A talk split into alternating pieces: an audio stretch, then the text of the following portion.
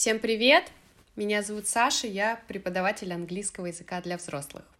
Добро пожаловать на первый выпуск подкаста «Пара ласковых», где мы будем говорить об обратной стороне изучения и преподавания иностранных языков, отношениях студентов и преподавателей, острых углах и неловких моментах.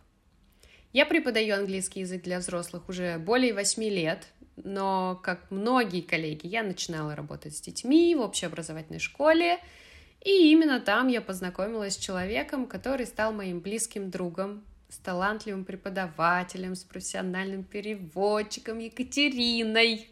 Катя, я очень рада, что ты отозвалась на мою идею начать совместный проект. Расскажи, пожалуйста, нашим слушателям о себе. Приветствую, уважаемую аудиторию, и надеюсь, что наш ласковый и талантливый дуэт, не нуждающийся в рекламе, сможет с вашей помощью, друзья, озвучить уникальный, нужный и актуальный контент. Ой, что мне рассказать про себя? Я учу английский. Вот сколько себя помню с трех лет. И, собственно, по сию пору учу.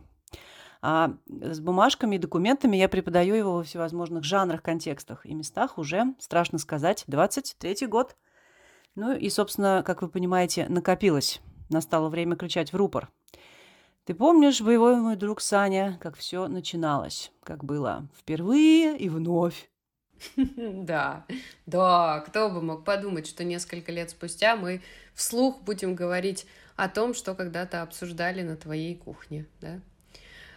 Я пришла к тебе с идеей этого совместного проекта, но не особо представляла, в какой именно форме я хочу его сделать, а ты сразу сказала про подкаст. Как давно у тебя появилась эта идея? Ну, идея не нова.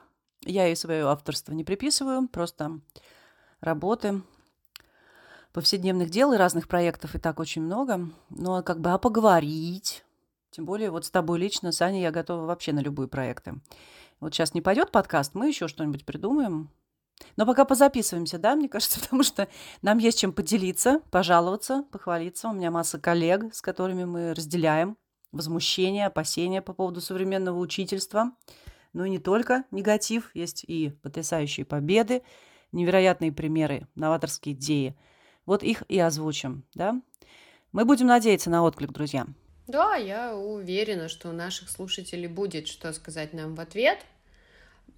Не сразу удалось придумать название, кстати, классное. Хотелось что-то такое с перчиком, краткое, запоминающееся, но емкое. В итоге вот остановились на паре ласковых. Что думаешь про наше название?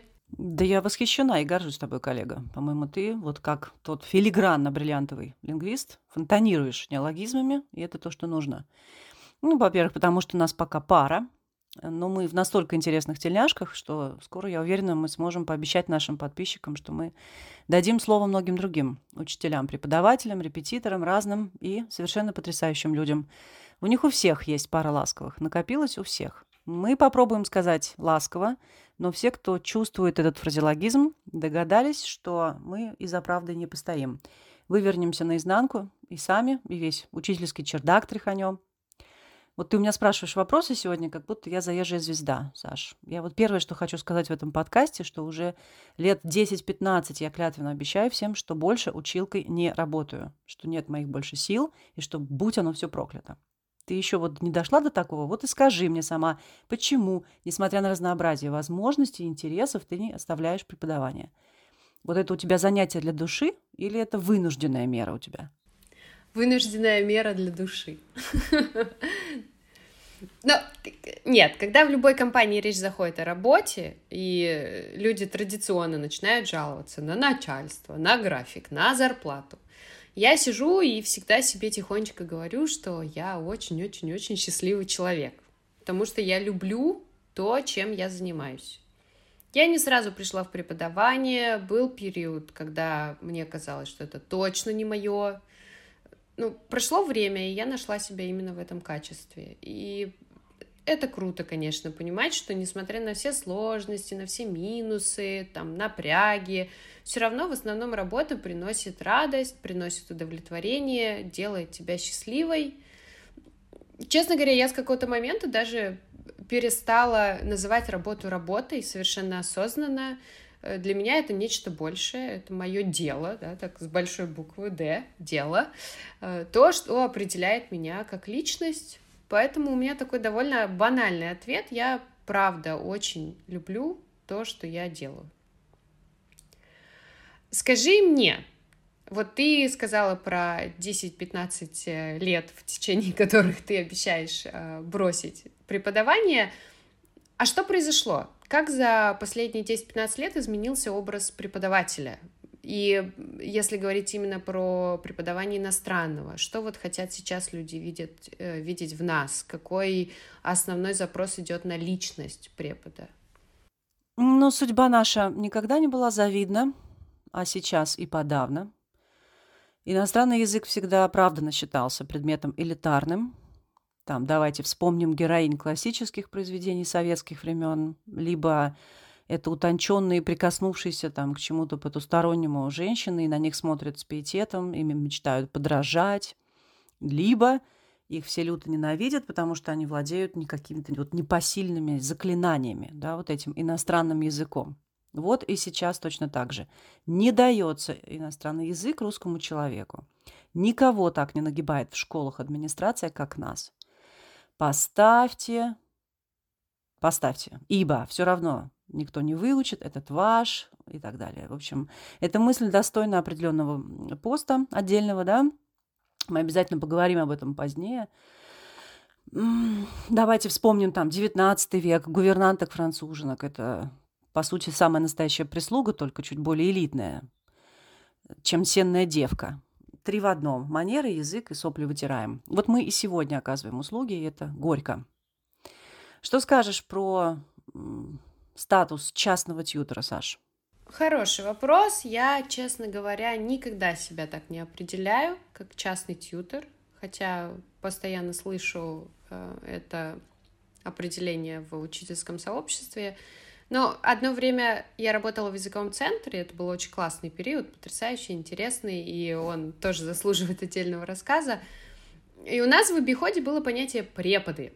С тех пор вот оно у меня осталось. Это что-то такое, знаешь, отличное от школьного учителя, так как я работаю в основном со взрослыми людьми. Что-то менее официальное, чем университетский преподаватель но это ни в коем случае не, унич... не уничижительно, это вот даже скорее почетно, когда я кого-то называю преподом. А, поэтому для меня там, препод, частный тьютер, преподаватель — это в первую очередь все-таки партнер для студента. А, во всяком случае, говоря о взрослых в целом, о моих студентах в частности, я могу сказать, что люди хотят видеть э, толкового наставника, который будет направлять их по верному пути, но они также будут ценить степень свободы, которую им этот наставник даст, потому что они взрослые люди, да, они привыкли сами за себя брать ответственность в жизни.